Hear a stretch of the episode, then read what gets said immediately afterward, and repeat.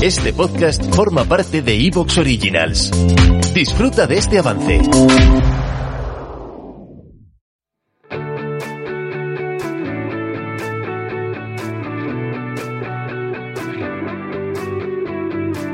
Desde Volvo han creado un nuevo podcast sobre sostenibilidad que nos interesa a todos.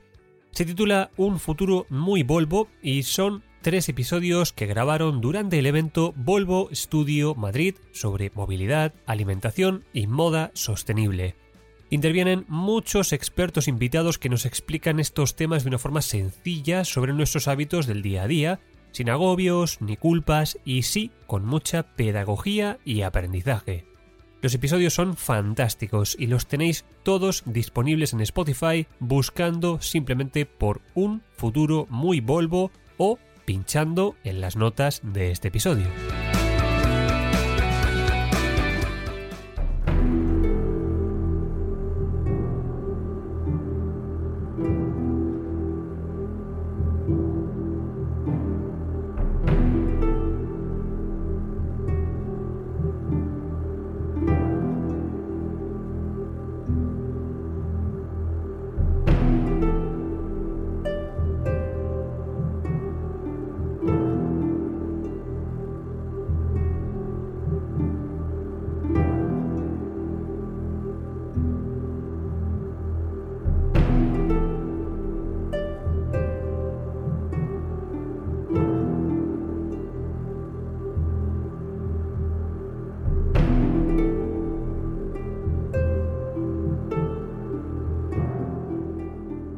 La concatenación de grandes conquistas es uno de los puntos más sorprendentes de la fulgurante expansión musulmana. Tras la conquista del imperio sasánida, Siria, Palestina y Egipto, que os hemos narrado en otros episodios, continuamos con nuestra aventura entre el desierto y el mar y nos lanzaremos espada en mano junto con los musulmanes hacia el siguiente gran objetivo, la Tripolitana, región que corresponde a grandes rasgos con la actual Libia. Soy José María Saiz y te doy la bienvenida a Medievali.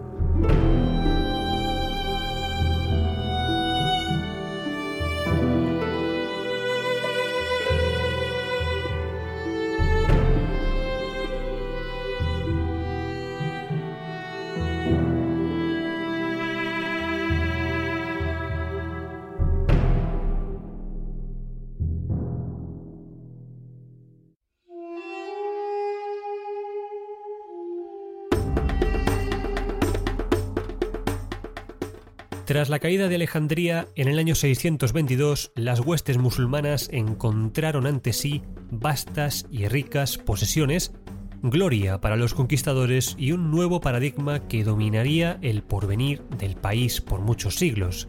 A pesar de eso, ni Amir ni ninguno de sus hombres pensaba sentarse a disfrutar de las bondades del Mediterráneo o visitar las pirámides. Los bizantinos habían sido derrotados una vez tras otra y era hora de aprovechar aún más esa debilidad y seguir avanzando hacia Occidente. La siguiente parada por aquel camino era la región conocida como Tripolitana.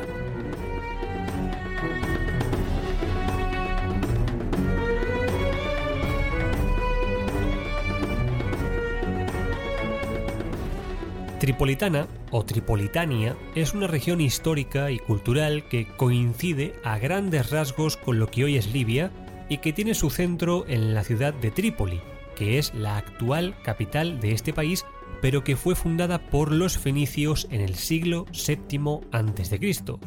Bajo dominio romano fue una de las ciudades más importantes de África y era, sin duda, el siguiente escalón en el camino de conquistas musulmanas, pero aunque quizá desde nuestra óptica no seamos conscientes de esa realidad, desde Alejandría hay prácticamente 2.000 kilómetros hasta Trípoli, plagados en aquel momento de soldados bizantinos dispuestos a impedir la caída de aquella región en manos del Islam.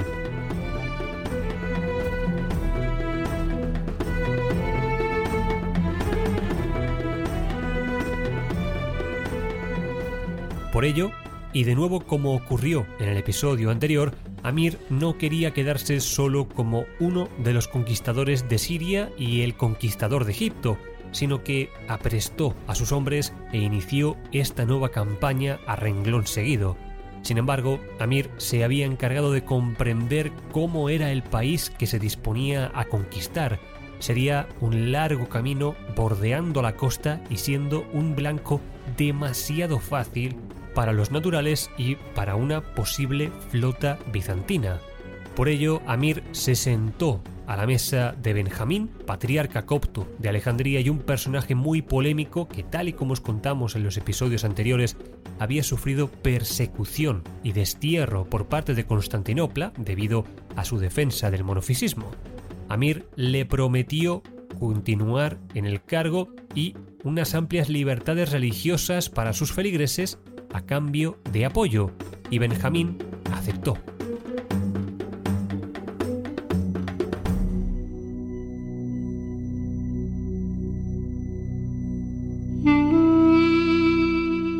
Ahora bien, ¿en qué podía ayudar un patriarca cristiano a un conquistador musulmán?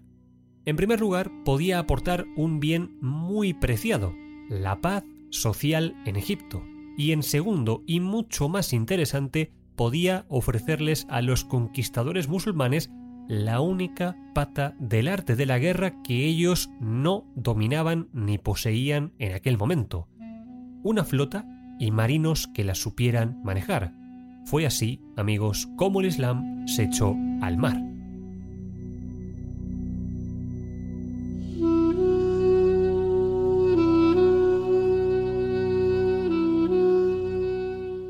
Mientras se concretaban todos estos preparativos, Amir se puso al frente de sus hombres y entró en la Tripolitana rumbo oeste con la misión de reconocer el país, saquear y tantear a sus defensores. Hemos de comprender que las características de Egipto hacen que la población y las ciudades estén muy concentradas y por lo tanto se puede intentar asaltar y conquistar en un movimiento y mantener a las tropas con lo que haya en el terreno. En cambio, la tripolitana es extensísima y eso complica mucho más las cosas y propicia que su conquista se tenga que hacer por partes.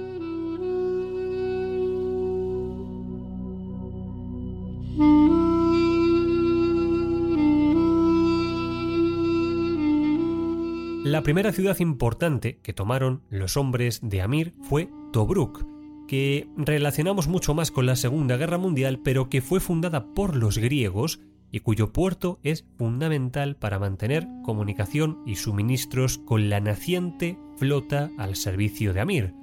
Los bizantinos habían abandonado Tobruk y se habían ido retirando hacia Occidente sin cruzar espada con los hombres de Amir, buscando compactar un ejército importante en una plaza destacada con el que hacer frente a los musulmanes.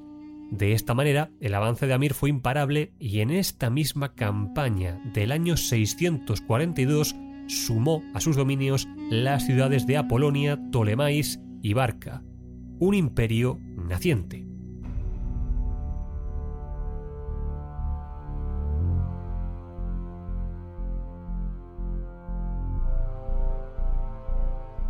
Las posesiones africanas fueron importantísimas para la economía del Imperio romano, Grandes productoras agrícolas, foco de contacto y comercio con las fuentes de metales preciosos del Sub-Sáhara, eran las joyas de la corona del imperio bizantino, pero su dominio fue más endeble de lo que se pueda sospechar en un inicio. El exarcado de África fue el encargado de gobernar todos estos territorios y tenía a la cabeza a un exarca que podríamos más o menos asimilar a un virrey, un gobernador con amplios poderes y, dicho sea de paso, con cierta propensión a rebelarse contra la metrópoli, Constantinopla.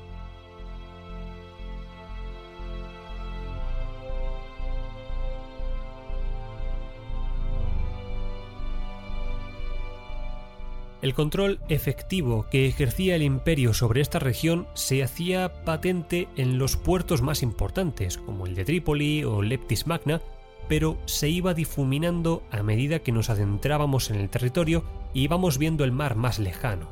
Allí, en las estribaciones desérticas y montañosas, había multitud de pueblos nómadas y bárbaros, identificados a grandes rasgos por los romanos bajo el nombre de libios, que en ocasiones dieron treguas, pero como tónica habitual se dedicaron al pastoreo nómada y al saqueo de las rutas comerciales para subsistir.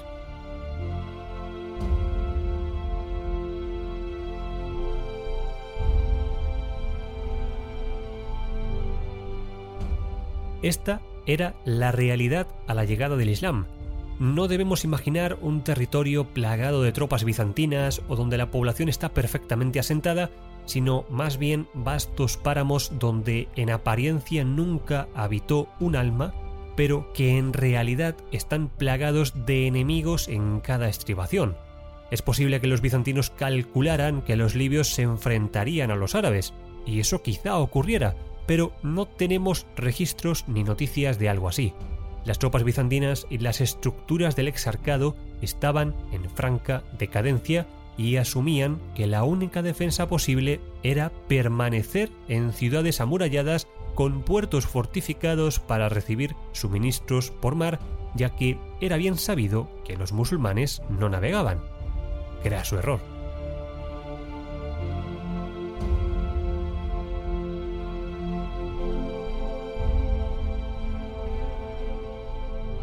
Amir y sus hombres pasaron el invierno del año 642 en barca.